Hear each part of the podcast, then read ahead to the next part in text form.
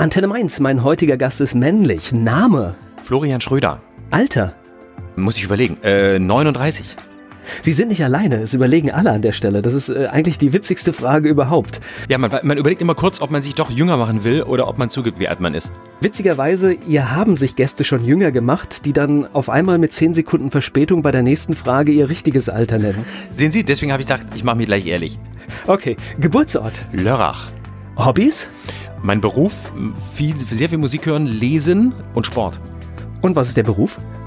Der Beruf ist äh, Komiker, Satiriker, Kabarettist, Comedian, was auch immer Sie sagen wollen. Gibt es sowas wie ein Lebensmotto? Ja, ein schöner Satz des polnischen Autors Stanislav Jerzy Lek, oder Lek, ich hoffe, ich habe den richtig ausgesprochen. Zu den Quellen gelangt man gegen den Strom. Wenn jetzt so Mitarbeiter, die mit Ihnen zusammenarbeiten, Sie beschreiben sollten, was meinen Sie, würden die sagen?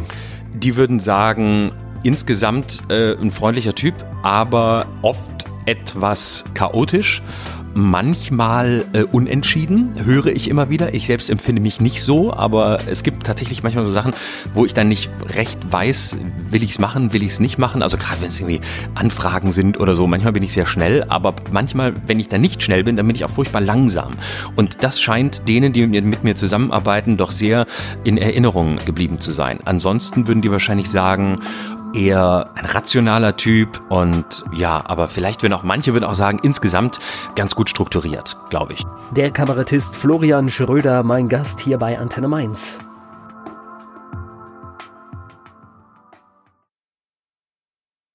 Er war vor kurzem auf dem Dreisat Festival. Im November ist er wieder in Mainz. Ich spreche mit dem Kabarettisten Florian Schröder hier bei Antenne Mainz. Erzählen Sie mir was über Lörrach.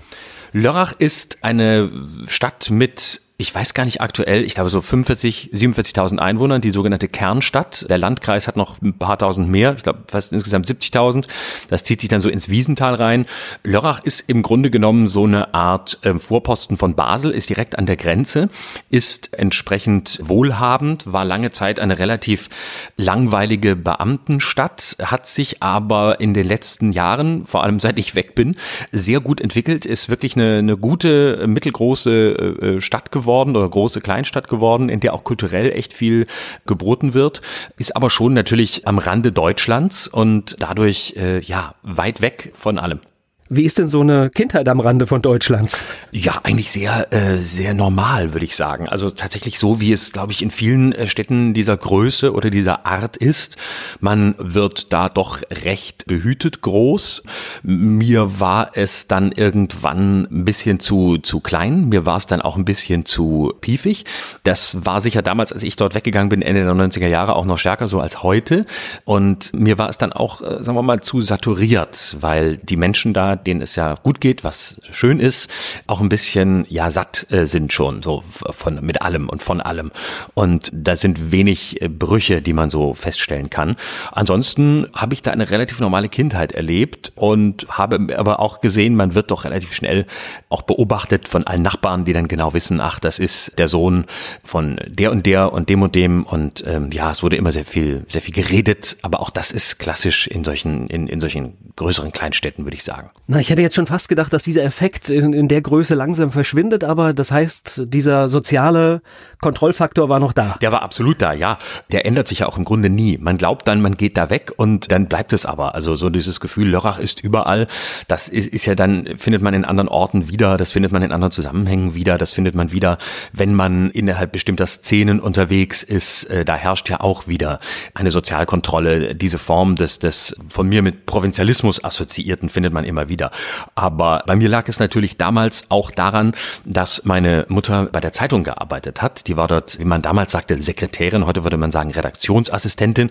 Und bei einer Lokalzeitung bedeutet das natürlich mehr als einfach nur Texte abtippen und Termine für den Chefredakteur machen, sondern das heißt, man ist eine zentrale Anlaufstelle. Alle, die irgendwas wollten oder wollten, kamen da vorbei und haben persönlich irgendwas vorbeigebracht. Die Todesanzeigen, die Wünsche, was mal unbedingt in die Zeitung soll und so. Also man war sozusagen auch ein Publikumsmagnet in dieser Rolle und dadurch war sie so ein bisschen so eine stadtbekannte Person dadurch kannte sie sehr viele Leute und wusste auch immer, was ich so machte, weil irgendjemand äh, hat es dann erzählt und äh, da ich Einzelkind war, konnte ich mir dieses Leid jetzt auch nicht mit irgendwelchen Geschwistern teilen, die mehr angestellt hätten als ich, so dass die eher im Mittelpunkt oder im Rampenlicht gestanden hätten. Ja, das war noch die gute Zeit von klassischen Medien, ne? Ja, absolut. Mit hoher Durchschlagskraft. Ja, total. Das ist heute überhaupt nicht mehr nachvollziehbar. Das ist, also damals hat man einfach, es gab kein Internet, es gab, äh, es, es gab das alles nicht. Und man, man hat maximal ein Fax geschickt und das war schon sehr verrückt. Und äh, ansonsten hat man das alles persönlich gemacht, ist auch direkt vorbeigekommen und so. Also das ist alles heute unendlich weit weg. Sie stehen heute auf der Bühne. Wie waren das in der Schule? Waren Sie da auch jemand, der den Ton angegeben hat? Also ich war lange in der Schule Außenseiter. Ich war eigentlich der klassische Underdog. Ich bin den Weg über die Realschule gegangen und später dann übers äh, Wirtschaftsgymnasium bis zum Abitur. Und auf der Realschule hatte ich, war ich ja absoluter Außenseiter. Also die waren alle cooler als ich, die waren alle besser in Sport als ich, die waren besser in der Schule als ich. Ich war ein bisschen dicklich, ich sah nicht besonders gut aus, ich hatte auch viele Pickel. Also ich war so wirklich in der Pubertät der, der es drauf, auf dem man dann so ein bisschen draufgehauen hat oder dessen Sachen dann, äh, dessen Schulranzen und sein Inhalt dann durch die, durch den Gang geflogen ist und so ein Zeug. Und ähm, ich habe mich eigentlich dann über den Humor gerettet weil ich fing dann an, meinen Sportlehrer zu parodieren. Das war wirklich mein allerschlimmstes, schwächstes Fach. Und ich konnte gar nichts, nicht mal eine Rolle vorwärts. Und dann fing ich an, den zu parodieren. Und dann habe ich plötzlich angefangen, Leute zu unterhalten. Und das war dann irgendwie lustig. Und dann hat die Klasse drüber gelacht, weil man gesehen hat, der kann die Rolle vorwärts nicht, aber er macht wenigstens eine lustige Show draus. Und dann noch dieser, dieser Sportlehrer, der so eine ganz durchdringende Stimme hatte. Also der sprach immer so gesprochen und hat immer so, hat er ganz laut. Und war auch so einer, der sich immer das Klassenzimmer, wenn er Mathe gegeben hat, was sein zweites Fach war, war, sein Klassenzimmer so hat äh, legen lassen, dass er den, den Weg zum Fahrradkeller genau beobachten konnte. Und man durfte in den Fahrradkeller mit dem Fahrrad nicht reinfahren, man musste es schieben. Und äh, wenn dann Leute wie ich, die spät dran waren, in die Schule kamen, dann sind wir natürlich in den Fahrradkeller reingerast. Was auch risikolos war, weil ich war ja der Letzte, der kam. Es, es konnte ja niemandem mehr was passieren. Und dann hat er im Hausarbeiten oder Strafarbeiten verteilt, so Hausordnung abschreiben und sowas. Und das war einfach so ein Typ, den kannte jeder. Und der, der war einfach so schulbekannt, weil er auch so ein bisschen autoritär war war. Und den zu parodieren, das hat mir dann äh, Pluspunkte verschafft und äh, dann hat sich angefangen, das Blatt zu wenden. Aber eigentlich können Sie ihm dankbar sein, denn das ist ja das äh, Talent, was Sie durch ihn entdeckt haben dann. Richtig, ja. Also ich bin auch sehr froh, dass es so war. Das war, äh, ja, das war wirklich meine erste Figur. Er selbst fand das gar nicht so lustig wie ich und dann ist er, er nicht so, hat da nicht so, konnte da nicht so drüber lachen. Erst später, dann, als ich dann anfing, äh, auf der Bühne zu stehen, als ich dann anfing, auch mal im Fernsehen stattzufinden, dann hat er gesagt, er fand das immer schon super und er war der erste Fan und er hat das ja total unterstützt. Hat aber nicht, da hat aber damals nicht gestimmt, war gelogen. Gleich geht's weiter im Gespräch mit Florian Schröder. Wir haben schon einiges erfahren aus seiner Geburtsstadt, aus Lörrach. Der Kabarettist Florian Schröder ist zu Gast hier bei Antenne Mainz. Ganz witzig, ist übrigens eine Parallele, äh, habe ich bei vielen Gästen, dass sie tatsächlich in der Schule Außenseiter waren. Ich glaube, das macht irgendetwas mit einem und führt automatisch dann auf die Bühne. Ja, äh, das ist so. Also ich glaube auch, dass gerade ähm, Leute, die im Humorfach zu Hause sind, selten aus der Position der Stärke heraus dahin gekommen sind, wo sie sind. Die sind meistens in irgendeiner Form ähm, in der Situation gewesen, dass sie aus einer Schwäche eine Stärke machen mussten, weil sie eben diese normalen, natürlichen Wege nicht hatten. Die normale Wege der Anerkennung. Also eben, äh, keine Ahnung, wie es halt so ist. Man ist entweder gut in der Schule, man sieht gut aus, man ist gut in Sport, man ist cool, man trägt richtige Klamotten, was auch immer es da gibt. Und wenn man das alles nicht hat, dann muss man irgendeinen Weg da rausfinden. Und dann ist das mit einer, wenn dann ein paar Faktoren zusammenkommen und noch vielleicht eine entsprechende Vorprägung da ist, bei uns zu Hause wurde immer viel parodiert, dann ist man äh, beispielsweise eben schnell auch im, im Humorgeschäft. Und da sage ich, besser Humorist als am Ende, keine Ahnung, auf die schiefe Bahn geraten und kriminell werden oder so. Mittlere Reife, das hätte ja auch was anderes werden können. Das hätte ja zur Bank gehen können zum Beispiel. Ja, das war die Drohung meiner Mutter, weil ich so schlecht in der Realschule schon war in der Schule äh, und, und viele Schwächen hatte und jedes Jahr versetzungsgefährdet war, vor allem aus Faulheit tatsächlich. Hat Welche Fächer? Meine Mutter muss ich gerade mal, welche Fächer? Ich hatte, äh, also in welchen ich schlecht war? Ja. Äh, Mathe war ich miserabel, alle Naturwissenschaften war ich miserabel, also Physik, Chemie war ich äh, wirklich schlecht. Und ich war äh, gut in Deutsch, ich war gut in Englisch, ich war gut in Gemeinschaftskunde und Sozialkunde und solchen Fächern. Aber alles, was irgendwie mit Zahlen zu tun hatten, war überhaupt nicht mein Fall. Und äh, deswegen hat man mir angedroht in der neunten Klasse, wenn du dich jetzt nicht hinsetzt, dann melde ich dich im Reisebüro an und dann musst du Reise Reisebürokaufmann nach der mittleren Reife werden. Und das war die ultimative Drohung, weil ich wollte ja Abitur haben. Ich wollte auch eigentlich zum Radio. Das war schon damals mein Ziel. Und diese Drohung war sehr wirksam, war eine klassische Kleinstadtdrohung. Meine Mutter kannte natürlich den Inhaber des Reisebüros und hätte da tatsächlich nur anrufen müssen und ich hätte da eine Ausbildungsstelle bekommen. Und möchte an dieser Stelle sagen, ich halte den Beruf des Reisebürokaufmanns für einen sehr ehrenwerten. Also nicht, dass, jetzt, dass man jetzt denkt, ich, ich gucke da drauf runter und finde das irgendwie schlecht. Es war nur definitiv nicht das, was ich machen wollte. Insofern wurde es eine Drohung. Also besser als mein Beispiel mit der Bank. Richtig, genau. Also im, im Grunde ja, es ist sozusagen die Bankerdrohung, nur waren die Kontakte zu den Banken nicht so gut und aufgrund meiner massiven Mathe-Schwäche äh, hat sie geahnt, dass keine Bank mich genommen hätte. Okay, Wirtschaftsschule dann so mit T-Konten und allem, ja. was ich mir vorstelle? Wirtschaftsgymnasium, BWL Leistungskurs, sieben Stunden die Woche. Wow. Ja, das musste man machen, da kam man nicht drum rum.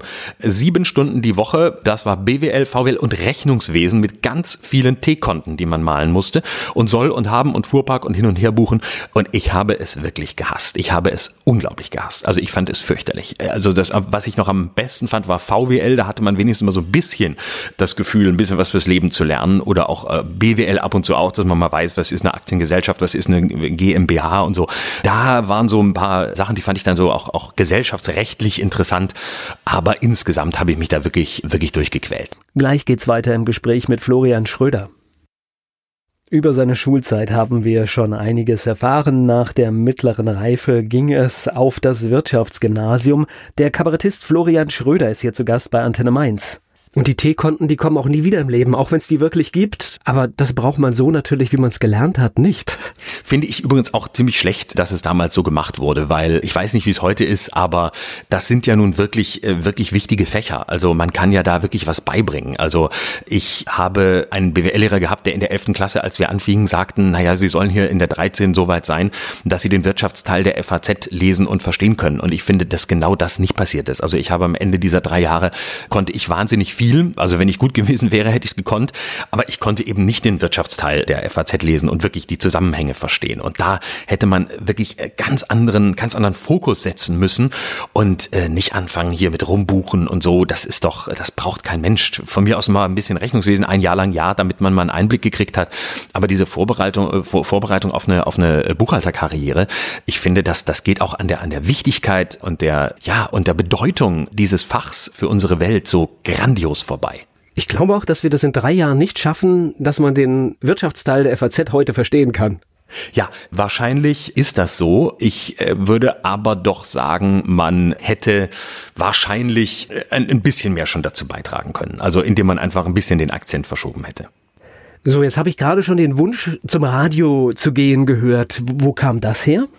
Ich bin mit Radio groß geworden. Also meine Eltern haben immer Radio gehört. Ich habe schon als kleines Kind Radio gehört. Ich war SWF3-Hörer. Ich war ein riesiger Fan von Elmar Hörig. Damals Kultmoderator, heute, äh, sagen wir mal, ähm, oh, sehr kritisch. Tra eine tragikomische Figur. Und äh, aber damals war der absolute Kult. Und ich bin damit einfach groß geworden. Ich habe Elmi inhaliert, ich habe Elmi geliebt, ich habe die, die Witze am Sonntagnachmittag später auswendig gelernt und auf dem Schulhof erzählt am nächsten Tag, weil ich es einfach so grandios fand.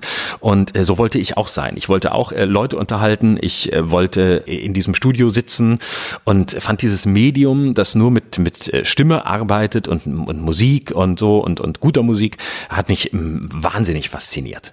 Naja, er gehört zumindest zu den Leuten, die das Medium vom Muff befreit haben. Das muss man einfach mal so sagen.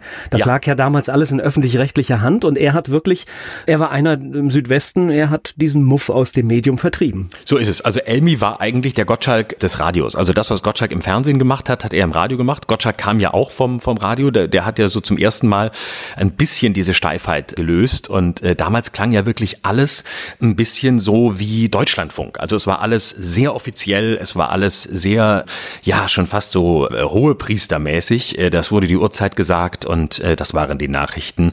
Redaktion Anke Schieferdecker, es ist 15.05 Uhr. Und dann wurde genauso weiter moderiert. Und, ähm, Mit einem Strauß bunter Melodien. Ja, genau. Und, und Elmi hat einfach äh, gesagt, hey, das ist hier Anarchie. Und er hat Quatsch gemacht und er hat lustiges Zeug erzählt und Aktionen gemacht und mit Hörern geredet und, und äh, versaute, heute würde man sagen, sexistische Witze erzählt. Aber ähm, ja, das war eine ganz große, eine ganz große Leistung. Florian Schröder ist Kabarettist und hier zu Gast bei Antenne Mainz.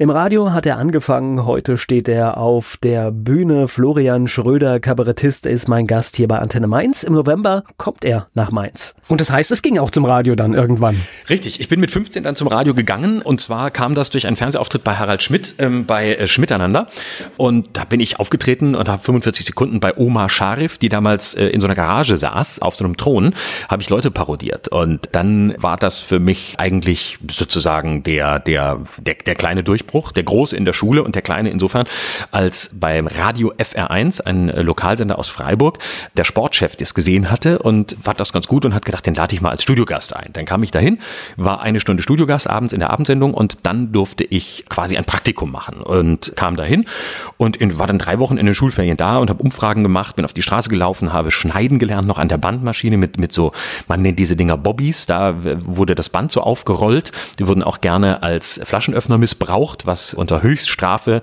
stand, wenn man das tat. Ähm, Aschenbecher? Und, bitte? Aschenbecher waren das auch? Richtig, ja. Richtig, Aschenbecher auch, genau. Und äh, ja, also das war ganz äh, grandios. Und da habe ich wirklich alles gelernt. Da habe ich das, das Handwerk von der Pike auf gelernt. Ich kam dann natürlich hin in dem größten Wahnsinn. Nach zwei Wochen moderierst du da, aber das hat dann doch äh, drei Jahre gedauert, bis ich dann vors Mikro durfte. Und ja, aber dann hatte ich eigentlich meine Leidenschaft gefunden. Und von da an, das hat mich dann insgesamt beflügelt. Und wurde ich besser in der Schule, dann hatte ich ein Ziel. Und dann wusste ich, okay, wenn du dort weitermachen willst, dann solltest du irgendwie dich ranhalten, dass du wenigstens ein, so ein Abitur Abitur hast, dass dir dann mehr Möglichkeiten offen stehen als ohne. Habe ich das gerade richtig gehört? Der erste Fernsehauftritt mit 15 Jahren? Ja, genau genommen mit 14. Ja, bei Schmiteinander. Und das ist gekommen wie? Über eine Initiativbewerbung. Ich hatte eine Kassette hingeschickt an die Redaktion. Äh, ich wollte eigentlich bei Psst auftreten. Das war diese Geheimnissendung, die Harald äh, moderiert hat. Und dann hatte ich da was hingeschickt und dann haben wir gesagt, na ja, jetzt für Psst ist das vielleicht nix, aber es ist doch eigentlich was für Schmiteinander. Der kann doch mal bei Oma Scharif auftreten. Dann bin ich da hingefahren und ich hatte einfach das Gefühl, es wird Zeit. Ich möchte jetzt zum Fernsehen und ich möchte jetzt mal mein Talent zeigen. Und dann haben die mich eben tatsächlich eingeladen. Ist das hoher Selbstwert oder war das naiv? Ich glaube beides. Es war absolut naiver Größenwahnsinn. So würde ich es bezeichnen. Und aber irgendwie auch ja ein bisschen mutig natürlich auch, also sich dahin zu stellen und zu sagen, hier ich mache das. Also äh, ja und und äh, im, im Pulli von Mutti ausgesucht bin ich da in, in Begleitung auch von Mutti dahin gefahren und äh, bin dann da aufgetreten.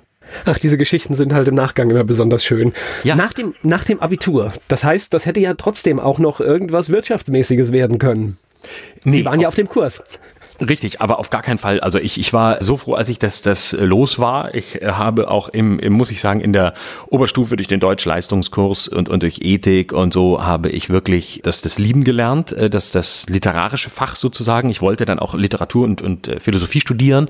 Eigentlich wäre es, glaube ich, äh, eigentlich wäre es Psychologie gewesen, aber da, da wollte das, da ich wäre ich nie reingekommen. Ich hatte ein 2,3 Abi und da hätte man irgendwie ein NC, da war ein NC von 1,1 oder 1,3. Ich hätte entweder bis an mein Lebensende gewartet, um da reinzukommen oder hätte es gar nicht geschafft. Und ich wäre auch, glaube ich, dass das Studium wäre wieder mir zu mathematisch gewesen. Da muss man ja Statistik und so einen Quatsch machen. Und das wäre nichts für mich gewesen. Deswegen war Philosophie und, und äh, Literatur, das waren dann schon die, die richtigen Fächer, weil ich hatte das, ich hatte die eigentlich gewählt, weil ich wusste, was ich will. Ich wusste, ich will in die Unterhaltung. Ich war beim Radio. Ich hatte, habe gearbeitet. Ich habe mir mein Studium selbst finanziert. Das heißt, ich brauchte jetzt nicht sozusagen ein Brotstudium, wo ich mich dann fragen musste, was machst du denn danach? Was willst du denn mit deinem Leben oder so. Dadurch hatte ich dann den Luxus, einfach auch auf Magister, gab es damals noch, dieses Studium zu machen, einfach aus purem Interesse. Florian Schröder, mein Gast hier bei Antenne Mainz. Ich bin Volker Pietsch. Der Kabarettist Florian Schröder ist in Mainz auf der Bühne im November und ich habe ihn zu Gast hier bei Antenne Mainz. Also der Weg professionell zum Radio hat funktioniert und das lief neben dem Studium. Genau, ich habe dann bin dann zum SWR gegangen, war bei das Ding und äh, das war der, der ist ja immer noch das Jugendprojekt des SWR und habe da dann äh, moderiert zwei Wochen im Monat und bin dann eben von zwischen Baden-Baden und Freiburg, wo ich studiert habe, hin und her gependelt und war dann tagsüber an der Uni und habe nachts da moderiert. Ich die, oder die Frühsendung, also die Früh-Frühsendung von vier. Nee, zuerst habe ich bei das Ding habe ich die Frühsendung wirklich gemacht von sechs bis neun und äh, auch andere Sendungen und dann später bei SWR 3 als ich dorthin gegangen bin, da hatte ich dann die, die Schiene von vier bis sechs morgens, äh, die es damals noch gab. So die knallharte Übungsschiene. Und da bin ich wirklich hin und her. Habe ich nachts da moderiert und tagsüber habe ich äh, studiert. Also es hätte auch eine richtige Karriere beim Radio werden können. Ja, absolut. Das war es eigentlich auch relativ lange. Das war auch so geplant. Aber ich war dann bei SWR 3, so wie es damals war, doch sehr frustriert, weil die hatten, ja, die hatten einfach ein knallhartes Format und ich habe da nicht so richtig Fuß gefasst. Ich wusste nicht, wo ich da am Ende bleiben will, weil die Sendungen am Tag waren eben knallhart durchformatiert und ich habe mich da immer eingeschränkt gefühlt. Und ich habe gleichzeitig während des Studiums schon Kabarett gemacht. Ich war in einem Ensemble, wir haben eine Heinz-Erhardt-Show gemacht, die hieß Heinz, wo wir sozusagen Heinz Erhardt uminterpretiert, neu interpretiert haben. Und da war ich eigentlich schon ganz gut ausgelastet. Und dann habe ich gemerkt, wie es ist, auf der Bühne zu stehen und wie es ist, wenn unmittelbare Reaktionen kommen. Also nicht nur im Radio, man spricht in einem Mikrofon und weiß, da sind irgendwo die Menschen, die zuhören, aber man weiß nicht, wer es ist und wie es ist. Und äh, dann habe ich wirklich da auch ganz viel gelernt, dann tatsächlich Bühnentechnik. Timing mit anderen zusammen. Das war ganz toll. Und da habe ich gemerkt, dass mir das eigentlich mehr liegt und äh, habe dann auch festgestellt, dass man den Weg, wo ich hin wollte, nämlich wirklich in, in die Unterhaltung zum Fernsehen, wahrscheinlich eher geht, wenn man einen, eine Bühnenkarriere macht, weil man dafür mehr von sich zeigen kann als im Formatradio, wie es damals in den Nullerjahren war. In dieser Show, Heinz, das sind Sachen nachgespielt worden oder eigene Sachen mit dabei schon? Na, wir haben Heinz Erhardt sozusagen umkreist. Also ähm, wir haben sowohl, also vor allem alte Nummern von ihm natürlich, alte Texte ausgegraben und haben die dann aber für uns interpretiert und modernisiert und, und haben dann die zum haben da Szenen draus gemacht und eigentlich sind sehr frei mit dem Material umgegangen, ohne, ohne Heinz Erhardt in seiner Originalität zu verlassen. Und deswegen war das auch sehr spannend. Das hat uns immer wieder die Kritik eingebracht von so eingefleischten Heinz Erhardt-Fans, naja, das ist ja gar nicht Heinz Erhardt, weil die dann eben erwarteten, dass man das entweder ganz streng macht und ihn dann parodiert oder imitiert und äh, seine Gedichte eins zu eins vorträgt, aber das haben wir nicht bedient und das war hat aber auch das Projekt ausgemacht und das hat es dann auch über eine, eine Phase sehr erfolgreich gemacht. Na gut, wenn man so etwas darstellt, ist man natürlich immer in dieser Vergleichbarkeit. Ja, Absolut. Und gerade, gerade eben Fans sind da natürlich oft sehr päpstlich und wollen da nicht unbedingt allzu viel Interpretation haben. Der Kabarettist Florian Schröder, mein Gast hier bei Antenne Mainz. Mit seinem Programm Ausnahmezustand ist er zurzeit unterwegs. Im November ist er in Mainz. Damit ich spreche mit Florian Schröder hier bei Antenne Mainz. Auf der Bühne überleben zu wollen, ist, glaube ich, gar nicht so einfach. Das bedarf auch ein bisschen Glück und ein paar Chancen, ne? Ja, das ist so. Also äh, man muss sagen, die Bühnenkarriere ist eine, die muss man mit sehr, sehr langem Atem aufbauen. Also ich bin damals ja recht jung gestartet. Ich habe mein erstes Soloprogramm dann mit 25 gemacht und hatte zum Glück einen, so einen Agenten, der mich da vertreten hat, sonst hätte ich das gar nicht gemacht. Also sonst hätte ich mich das auch gar nicht getraut, weil man muss ja dann, wenn man so ein Programm hat, auch wenigstens ein bisschen auf Tour gehen, ein paar Termine machen jedes Jahr, wenn auch auf niedrigem Niveau, was Zuschauer angeht, weil am Anfang kommt einfach keiner, es kennt einen ja auch keiner. Aber wenn man ein Programm hat und spielt es zweimal, bringt es auch nichts. Und ohne den Agenten hätte ich mich das gar nicht getraut. Dann bin ich losgefahren und habe einfach gedacht, naja, du hast ja nichts zu verlieren. Ich war damals auch noch beim Radio und dachte, naja, jetzt probierst du das mal aus, wie das so ist auf der Bühne. Ich wollte auch gar nicht so so viel auf Tour gehen oder so. Und habe gedacht, naja, wenn das nichts wird, dann geh, hast es ausprobiert dann siehst du, bleibst beim Radio, gehst da deinen Weg und das wird schon alles.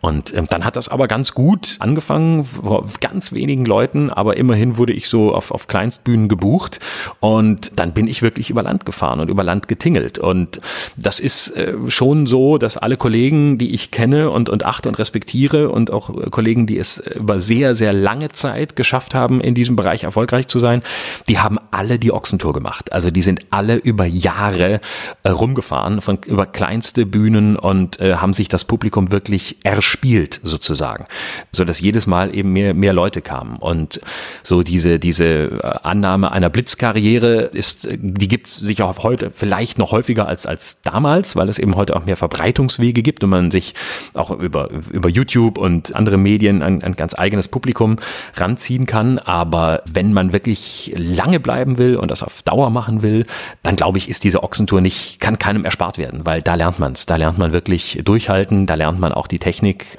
Und wenn Sie mal in so einem Saal stehen, äh, in dem 200 Plätze sind und da sind 30 besetzt und haben da 60 fragende Augen, die so gucken, wie Leute, die in ein Restaurant kommen, das leer ist, während es nebenan voll ist und sich fragen, was läuft hier schief, dann wissen Sie, äh, was Fighten heißt. Das muss man aushalten dann, ne? Ja, das muss man aushalten, genau. Da muss man durch und da muss man einfach sagen, äh, weitermachen oder eben bleiben lassen und was anderes machen. Das ist ja auch in Ordnung. Wobei ich glaube, das, was Sie gesagt haben, ist richtig. Es gibt keine Ab also oder, oder wenige Abkürzungen nur zum Erfolg. Also für mich ist immer ein schönes Beispiel, Deutschland sucht den Superstar. Wer von den Superstars, die im Schnelldurchgang populär geworden sind, haben es denn geschafft in den letzten so Jahrzehnten? So ist ähm, es. Also ich muss schon überlegen, mir fallen zwei ein und äh, dann wird's schon eng und ich weiß gar nicht, ob das ein Erfolg ist. Richtig. Und es ist einfach, es ist sozusagen ein Werden, das geht nur über, über Strecke und äh, sich auch selbst kennenzulernen. Wie funktioniert man eigentlich? Die, die überhaupt eine Figur, eine Bühnenfigur, eine Kunstfigur zu finden. Am Anfang imitiert man natürlich wahnsinnig viel und, und probiert aus und macht, macht es so wie die Leute, die man selbst gut fand, bis man das erstmal gemerkt hat, wie viel da von anderen noch übernommen ist und dann so nach und nach zu sich selbst kommt und zu sich selbst auch wird. Das ist nur über, über Strecke machbar. Und ansonsten bleibt es eben, ja, in der Musik sieht man es, DSDS ist, glaube ich, ein schönes Beispiel. Ansonsten bleibt es eben am Ende immer irgendwie Klon, Plastik und eine Hülle, weil man ans, ans wahre Innere eigentlich nie, nie rangekommen ist. Ich spreche gleich weiter mit Florian Schröder hier bei Antenne Mainz. Er hat lange Zeit auch fürs Radio gearbeitet, dann hat er aber erkannt, dass die Bühne sein Ding ist und heute ist er erfolgreich auf den Kabarettbühnen zu Hause. Florian Schröder hier zu Gast bei Antenne Mainz. Ist die Herkunft aus Lörrach, wenn man über Land zieht, hilfreich?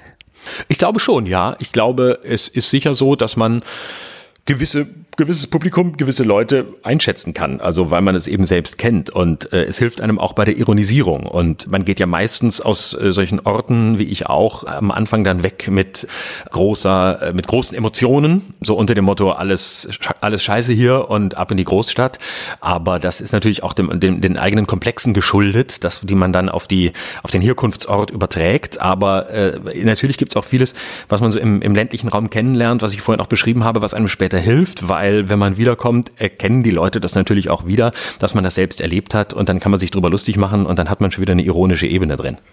Aber Sie sind irgendwann, haben Lörrach den Rücken gekehrt und sind in die Großstadt gezogen. War, war das wichtig? Ja, das war sehr wichtig. Ich bin sozusagen homöopathisch in kleinen Dosen äh, gegangen. Ähm, zunächst von Lörrach nach Freiburg, um da zu studieren. Ich wollte auch gar nicht so weit weg von Lörrach. Äh, ich habe viele erlebt, die nach dem Abitur direkt nach Berlin gegangen sind. Das habe ich mir nicht zugetraut. Das hätte ich, glaube ich, auch nicht geschafft. Das wäre zu viel gewesen, zu weit und zu groß.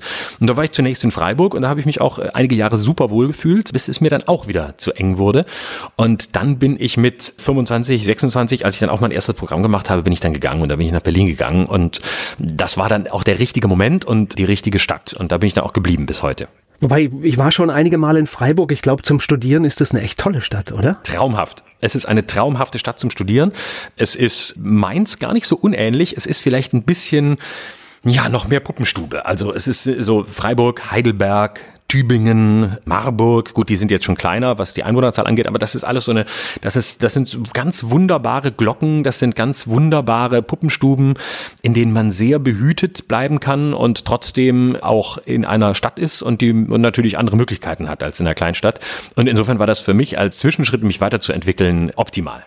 Obwohl ich jetzt den Eindruck hatte, sogar in Freiburg ist dann sogar abends auch was los. Also das ist jetzt nicht so, dass es ausstirbt. Nein, überhaupt nicht. Da ist schon was los. Ja, da gibt ja jede Menge Kneipen, Studentenkneipen und, und Clubs und alles. Also da kann man auch ein gutes Nachtleben haben. Habe ich jetzt nie so teilgenommen, hat mich nie so fasziniert. Aber äh, ja, absolut. Da kann man, da kann man schon auch, auch nachts seine eigene Existenz führen. Gleich geht es weiter im Gespräch mit Florian Schröder hier bei Antenne Mainz. Wir haben viel erfahren über meinen heutigen Gast. Er kommt aus Lörrach, ist irgendwann nach Berlin gezogen, hat fürs Radio gearbeitet und heute ist er erfolgreich Kabarettist. Florian Schröder, mein Gast hier. So, und was macht Berlin mit dem Künstler? Berlin hat mich, glaube ich, ja, war, glaube ich, äh, so ein bisschen, wie soll ich sagen, ja, mir, mir hat das sehr gut getan. Also ich bin da so ein bisschen hingegangen in dem Gefühl, if you make it there, you make it everywhere. Ähm, also wenn du es da schaffst, schaffst du es überall, weil das war die ultimative Herausforderung. Ich bin ja da auch so mit 26 hingegangen, hatte gerade mein erstes Soloprogramm angefangen, war letztlich als, als Komiker unbekannt. Und dann gedacht, naja, wenn du es in Berlin schaffst, die irgendwie Publikum zu erspielen, irgendwie da reinzukommen, in einer Stadt, in der es unendliche Möglichkeiten gibt. In, in einer Stadt, in der sieben Tage die Woche so viel los ist an Kultur, wenn du es da irgendwie packst, dann wirst du den Rest auch schaffen. Und das war dann auch so und mir hat die, die Dynamik der Stadt immer gefallen und immer gut getan. Also ja, das entspricht mir sehr. Also diese, die Schnelligkeit, die diese Stadt hat, die permanente Veränderung, der die Stadt unterworfen ist. Also das ist so ein, das ist so ein, so ein Fließen, ein, ein, ein permanentes Werden. Ich glaube, das, ich weiß nicht von wem das ist. Ernst Bloch hat das mal gesagt. Berlin ist eine Stadt, die nie ist, sondern immer nur wird.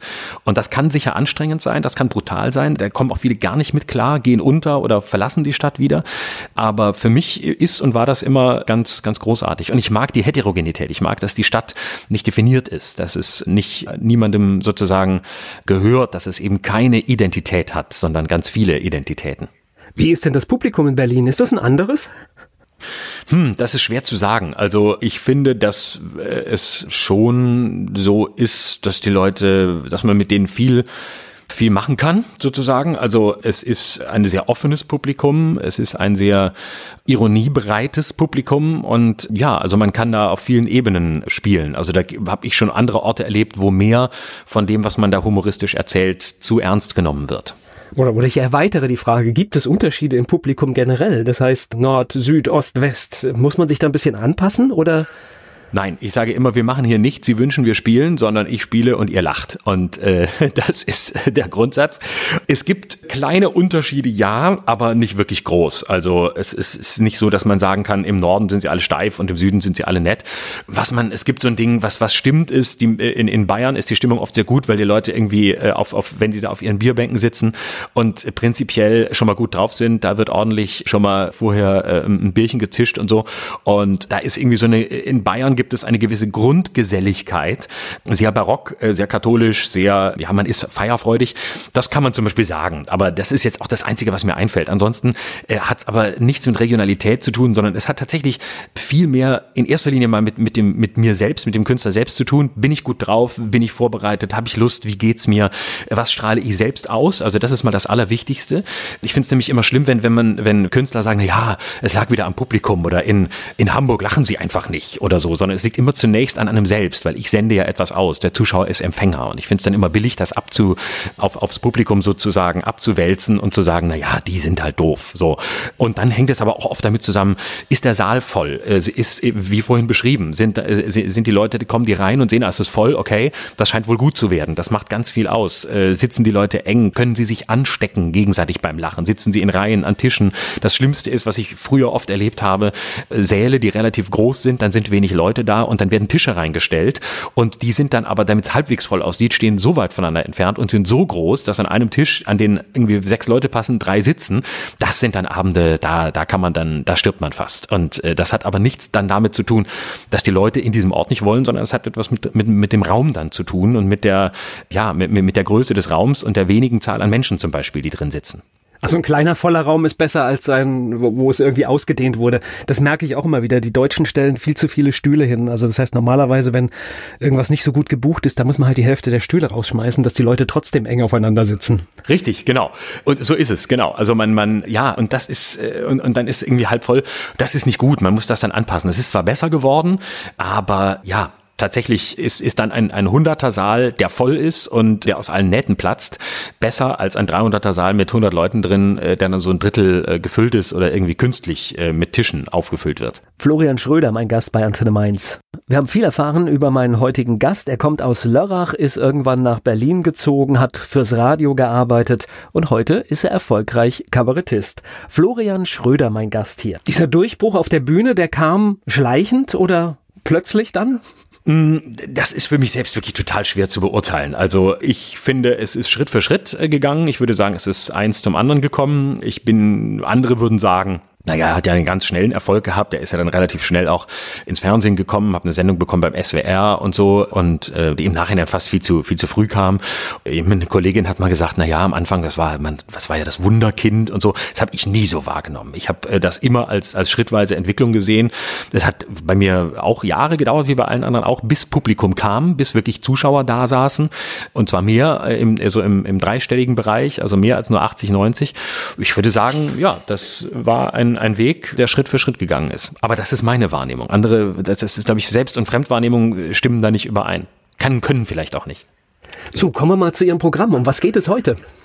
Heute geht es um den Ausnahmezustand. Also das ist der Titel des Programms. Das heißt, es geht ein bisschen um diesen Begriff, der ja so ein, ein permanenter ist, der auch, auch inflationär gebraucht wird. Alle sind permanent im Ausnahmezustand. Und ich beschäftige mich tatsächlich damit, was ist das? Also äh, was ist der Ausnahmezustand? Wie kommt es dazu? Und wofür wird er auch instrumentalisiert? Das finde ich eigentlich das Interessanteste. Also die Frage, warum ist der Ausnahmezustand da? Warum ist er in Permanenz da? Und was unterscheidet ihn vom Normalzustand? Und was wir im Moment erleben, erleben, das ist sozusagen meine Diagnose, ist ja, dass der Ausnahmezustand schleichend zum Normalzustand wird. Also das sieht man beispielsweise an den Versprechungen, was innere Sicherheit angeht. Die innere Sicherheit wird sozusagen als Vorwand genutzt, damit man nach und nach alle äh, Grundrechte immer weiter einschränken kann.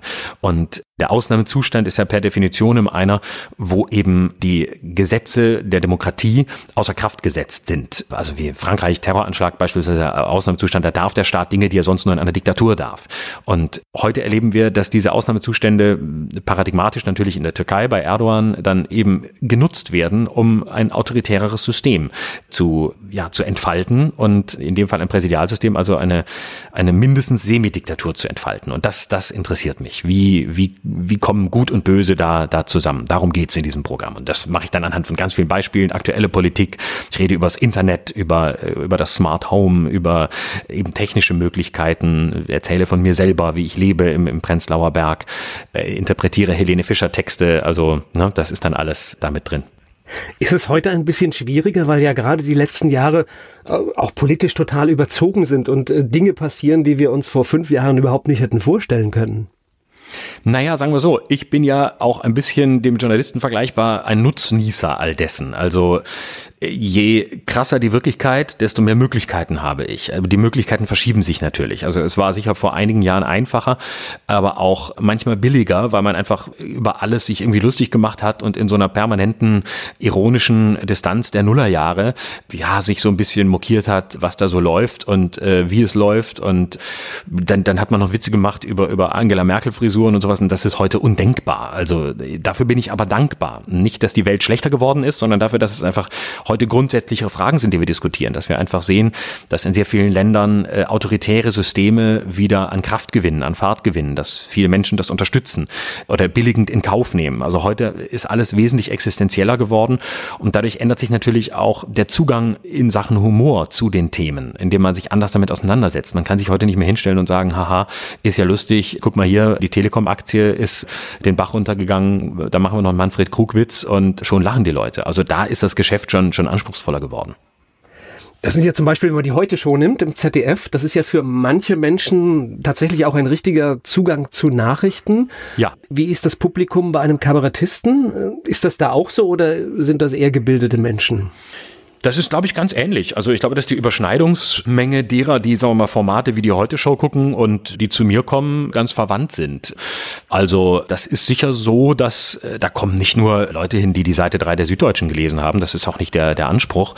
Und das wäre auch falsch, weil dann wäre es eine elitäre Veranstaltung. Also da sind auch Leute drin, die sich vielleicht gar nicht so sehr für Politik interessiert haben, die einfach mal gucken wollen und dann auch darüber einen Zugang kriegen, indem es eben humoristisch verpackt äh, wird.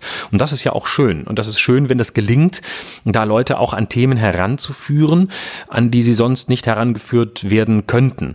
Allerdings muss ich immer wieder sagen, man muss sehr vorsichtig sein. Also der, der die Satire, weder die Heute-Show noch das, was ich mache, sind ein Ersatz für Nachrichten. Wir sind eine komödiantische Umsetzung, wir machen Pointen, wir verdichten die Wirklichkeit, hoffentlich nicht zu sehr vereinfachen, eher verdichten und wir sind kein Ersatz für, für Nachrichten. Wir leben auch nur davon, dass wir Nachrichten gucken, dass wir lesen, dass wir sie interpretieren interpretieren, dass wir irgendwas daraus machen, was dann am, im besten Fall in einer Pointe endet.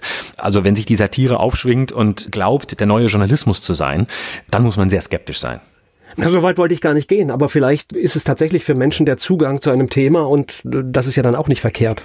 Wunderbar. Jeder, der auch über Satire zu motivieren ist, sich mit Themen unserer Zeit auseinanderzusetzen, ist zu preisen. Also das ist natürlich wirklich großartig, wenn, wenn jemand sagt, ich finde den Typen irgendwie gut, ich gehe da mal hin und dann hat er mich auch noch für, für irgendwas begeistert, was ich vorher nicht wusste, nicht kannte oder was mich vorher nicht interessiert hat, dann ist natürlich schon sehr, sehr viel gewonnen.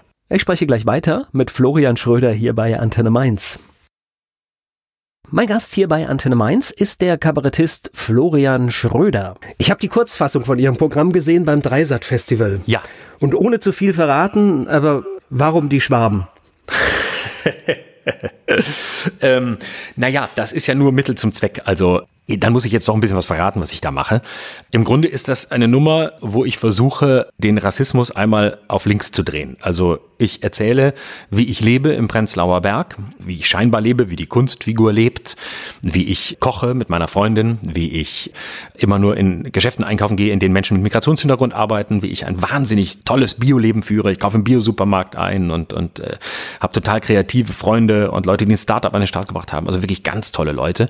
Wahnsinnig weltoffen. Ne? Und so dieses Gefühl, äh, da äh, bringe ich die Leute so ein bisschen rein und äh, später kippt die Nummer dahin, dass dann eben äh, wir beim Abendessen bei unserem Kücheninsel-Dinner einen Schwaben eingeladen haben, der dann den ganzen Abend durchlabert und bereue es dann zutiefst, ihn eingeladen zu haben. Und dann kommt eine Swada, ein, eine Schwabenhass-Swada. Und ähm, die aber in sich so übertrieben ist, also die wirklich mit allen Klischees arbeitet, die man über Schwaben verbreiten kann. Also äh, geizig und, und haben einen scheiß Dialekt und sind zurückgeblieben und äh, so. Und dann hasse ich noch ganz viele andere Gruppen. Und das ist aber so überzogen, dass es eigentlich sozusagen den, äh, den Rassismus der Guten zeigt. Also derer, die sich für die Weltoffenen halten, die aber an der anderen Stelle äh, eigentlich das Gleiche tun. Und es endet wirklich in einer, äh, mit, auch mit den gleichen Begriffen, wie, die, wie sonst die Rechten arbeiten. Nämlich sind in einer anderen historischen Epoche stehen geblieben, die sind hier nicht integrierbar und so ein Zeug. Nur wende ich das dann eben auf, auf Touristengruppen an. Und am Ende kriegt die Nummer dann noch einen ganz anderen Turn, aber den mache ich dann Wollen wir nicht verraten. Das ist äh richtig. Und das ist, äh, das wollte ich einfach sozusagen nicht immer nur in den, in den eingefahrenen Wegen unterwegs sein und sagen, hier, wir wissen genau, wer gut ist und wer böse ist, sondern nee, wir, wir, wir wir, wir drehen die Scheinwerfer mal um und gucken mal uns selbst an. Wir, die wir da äh, sitzen, die wir, die wir Satire machen, die wir auch Kabarettzuschauer sind und uns natürlich auf der Seite der Guten wähnen. Aber in uns selbst schlummert sozusagen das Böse auch. Haben Sie die Schwaben schon in Baden kennengelernt oder erst in Berlin? Die Schwaben habe ich schon in Baden kennengelernt. Ja, die, die waren, okay. waren ja auch mal da. Da haben sich auch einige verirrt, die den Weg zurück nicht mehr gefunden haben. Und dann sind die in Baden äh, gestrandet. Also die habe ich schon da kennengelernt. Aber in Berlin natürlich sehr viele. Und dadurch, dass ich auch auf, dann eben relativ früh auf Tour war, in der Zeit bei SWR 3 auch viel in Stuttgart war, weil da war man dann Reporter. Und das man nannte sich Kinderlandverschickung. Also man wurde eine Woche nach Mainz äh, oder nach Stuttgart oder sonst wohin in eines der Außenbüros geschickt und musste da auf die Straße gehen und Leute befragen. Wie, wie war der Begriff ähm, gerade? Kinderlandverschickung nannten okay. wir das. Sehr schön. Ja, so junge Mitarbeiter, junge motivierte Mitarbeiter, die Karriere machen wollten, wurden dann eben immer über Land geschickt in, wobei es war ja gar nicht Land. Ich meine, Stuttgart, Mainz, Heidelberg waren die, waren die Außenorte, das ist ja kein Land, aber wurden eben aus, aus Baden-Baden raus, was viel mehr Land ist und durften dann da ein bisschen Reporter sein. Und da war ich auch häufiger dann in Stuttgart äh, stationiert und da habe ich natürlich, habe ich die Schwaben auch kennengelernt. Und das sind ja nette Menschen. Ich habe ja gar nichts gegen die. Also geht's ja gar nicht, sondern das ist einfach nur eine wunderbare, eine wunderbare Zielscheibe, um mit, mit, mit so Klischees zu spielen. Und das Programm, das habe ich jetzt rausgehört, wird dann in Schwaben genauso gespielt. Natürlich, überall. Ja, ich sag ja, es, es gibt keine Ausnahmen und äh, in Schwaben funktioniert auch gerade die Passage äh, am besten. Das ist das Schöne. Also ja, das, da gibt's gar nichts. Das ist äh, gerade da natürlich besonders schön, weil am Anfang nehmen sie es dann alle ernst und dann regen sie sich auf und äh, dann äh, nachher merken sie, wo es eigentlich hingeht. Na, die verstehen es wahrscheinlich richtig gut, weil sie den Dialekt ziemlich gut drauf haben. Ja, ich glaube, dass, dass, dass mir der, der ganz gut gelingt und äh, die erkennen das natürlich zum Teil, da, zum Teil auch wieder und sind, sind ja auch gewohnt, dass man sich über sie lustig macht. Ich habe noch ein Stichwort gefunden. Sie waren mit Per Steinbrück unterwegs. Ja. Was hat es denn damit auf sich? Wir haben letztes Jahr zur Bundestagswahl quasi drei Shows gemacht. Das war eine kleine, eine kleine Tour. Das ist entstanden über eine Show, die ich moderiere beim RBB, äh, die Radio 1 Satire Show. Das ist mittlerweile eine, so eine Art Late-Night-Show, die im RBB-Fernsehen läuft. Und da war Steinbrück zu Gast. Und dann haben wir da Viertelstunde geredet. Äh, er war damals da, als er seine letzte Woche im Bundestag hatte, bevor er dann äh, rausgegangen ist. Und das Gespräch mit ihm auf der Bühne und dann auch im Video-Live-Stream und auch, es steht jetzt auch auf YouTube, konnte eigentlich nicht vorbereitet werden, weil er viel zu viele Termine hatte für irgendwie Vorgespräche und alles, was man da so führt und Dossiers, äh, nix hatten wir alles auch gar nicht. Wir hatten gar keine Redaktion, wir waren einfach nur, haben die Show gemacht. So, dann kam Steinbrück da an und hatte dann irgendwie eine Viertelstunde Zeit und dann haben wir ein Gespräch geführt, ohne dass wir wussten, wo es hingeht, on the fly und das war so lustig für, fürs Publikum, für uns beide, dass ich aus Spaß am Ende des Gesprächs gesagt habe, ähm, Herr Steinbrück, äh, ich danke Ihnen, wir haben hier einen Nachwuchskabarettisten heute geboren. Wenn Sie mal auf Tour gehen wollen, sagen Sie Bescheid und dann dann hat Stambul gesagt, ja, wenn das mit Ihnen ist, dann, wenn Sie das sagen, dann machen wir das. Und ja, dann sind wir da in Hamburg und in Berlin und in Köln aufgetreten. Das war dann letztes Jahr im Sommer, also kurz vor der Bundestagswahl. Das war natürlich auch der Anlass. Er war vor vier Jahren selbst SPD-Kanzlerkandidat und vier Jahre später haben wir dann, dann nochmal drauf geguckt. Im Grunde war das eine Form von, von Gespräch über, über Politik, über die Welt, über die SPD natürlich und ja, das war eine, war eine sehr, war eine sehr lustige Sache, weil er ist ja sehr pointenstark und insofern kann man mit dem auch spontan wirklich sehr, sehr viel machen. Ein sehr guter Entertainer. Ich spreche gleich weiter mit Florian Schröder hier bei Antenne Mainz. Er ist Kabarettist und mein Gast hier bei Antenne Mainz, Florian Schröder, ist da. Auszeichnungen, da muss ich nochmal drauf kommen, weil sie haben so wunderschöne Auszeichnungen schon erhalten und die haben alle so tolle Namen. Die Tuttlinger Krähe, der ja. silberne Stuttgarter Besen und mein Favorit ist die Sand Ingberter Pfanne. Ja. Wie kommt es denn zu solchen Namen? Hat das jeweils einen Hintergrund? Das dürfen Sie mich nicht fragen, weil ich habe die Preise ja nicht erfunden. Ich habe auch die Namen nicht erfunden. Ich habe die Preise nur bekommen. Aber ich hatte jetzt die Hoffnung, Sie haben was erfahren irgendwie Na, bei der nein, Vergabe. Überhaupt keine Ahnung. Aber es ist wirklich so. Diese Kabarettpreise, von denen es ja eine ganze, ganze Menge gibt, haben wirklich die abgrundtief schlimmsten Namen. Das muss man echt mal sagen. Also eben Tuttlinger Krähe, Stuttgarter Besen. Gut, das kommt daher, ich glaube, Besen, ich weiß nicht warum. Ich, weil, weil die Firma Kercher irgendwie mal irgendwie einen Besen gemacht hat und als Sponsor aufgetreten ist. Ich weiß es nicht. Ich, ich spekuliere jetzt auch.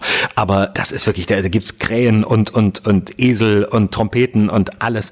Also alles, was nichts mit dem Genre zu tun hat, wird da verliehen. Pfannen und Gedecke und äh, ja. Also sehr, sehr lustige Namen habe ich mir am Anfang immer, weil ich die relativ früh in meiner Karriere bekommen habe und das natürlich auch hilft, wenn man die bekommt, weil in der Szene sind die bekannt und dann weiß man auch, okay, wenn der den bekommen hat, dann kann der nicht ganz schlecht sein. Das ist, wenn man anfängt, als, als Komiker zu arbeiten, um eine Tür auf die Bühnen zu kriegen, wirklich ganz gut. Aber ja, außerhalb der Branche ist man zu Recht irritiert, wenn man die Namen liest. Na, hier in Mainz noch der Kleinkunstpreis, der fehlt auch noch, ne? In der Liste. Richtig, ja, ja genau, der, der deutsche Kleinkunstpreis, richtig, genau. Ja, der ist mir noch nicht zuteil geworden. Da muss ich wahrscheinlich ein paar Jahre älter werden. Vielleicht eine kleine Anregung jetzt, vielleicht hört das ja irgendeiner der Verantwortlichen. Sie sind auch in Mainz im November. Richtig, am 9. glaube ich, 9, 9. November im Frankfurter Hof. Und da gibt es das Programm, über das wir auch gesprochen haben. Da erfährt man, was es mit den Schwaben genau auf sich hat. Richtig, genau. Das und noch viel, viel mehr erfährt man da. Und Sie sind auch äh, ziemlich bös an der ein oder anderen Stelle. Ja klar, das ist ja auch ganz wichtig. Also wenn man Satire macht, dann sollte es schon auch wehtun. Und dann muss man ans Eingemachte gehen und bis an die Grenze bis zur Gürtellinie, wie die Kritiker dann sagen. Nein, das ist falsch. Aber so, aber das ist wichtig. Und gerade wenn man das, wie ich bei diesem Thema gut und böse ist, dann sollte man natürlich, wenn man über dieses Thema spricht, jetzt auch nicht unbedingt harmlos sein. Und ich finde es auch falsch, sich hinzustellen und, und, äh, und harmlos und zu sein und einfach nur nett Pointen da den Leuten äh, entgegenzuwerfen. Das ist auch wichtig. Ich bin ein großer Freund von Entertainment. Ich mache es auch selbst. Die Zuschauer können auch Karten ausfüllen, dann, und die ich dann nach der Pause vorlese. Und äh, ich liebe Quatsch. Also das ist ganz wichtig. Aber ja, es sollte schon auch äh, ein paar Momente geben, wo man verunsichert ist als Zuschauer und wo man irritiert ist. Und äh, das finde ich ganz, das finde ich ganz wichtig, dass das in einer Zeit, die so sehr auf, auf Eindeutigkeit, Sicherheit und, und so aus ist, finde ich, ist die Aufgabe von Kunst immer wieder auch zu irritieren. Ja, man merkt ganz schnell, dass Sicherheit auch ein merkwürdiges Gefüge ist, das wir uns zum Teil alle nur einbilden. Richtig, genau und von dem wir glauben, dass es sie gibt und geben muss, aber es ist eben nicht alles so, so sicher und muss es auch gar nicht sein. Und Verunsicherung im, im, im Kunstraum ist ja etwas ganz Wunderbares. Ich schaffe ja keine reale Unsicherheit, sondern ist ja eine gedankliche, es ist eine, eine, eine spielerische und das finde ich sehr schön und sehr wichtig. Florian Schröder ist Kabarettist und hier zu Gast bei Antenne Mainz. Der Kabarettist Florian Schröder. Im November kommt er nach Mainz. Wir haben die Gelegenheit, jetzt schon mit ihm zu sprechen. Er ist zu Gast hier bei Antenne Mainz. Man findet Sie im Internet, Facebook-affin?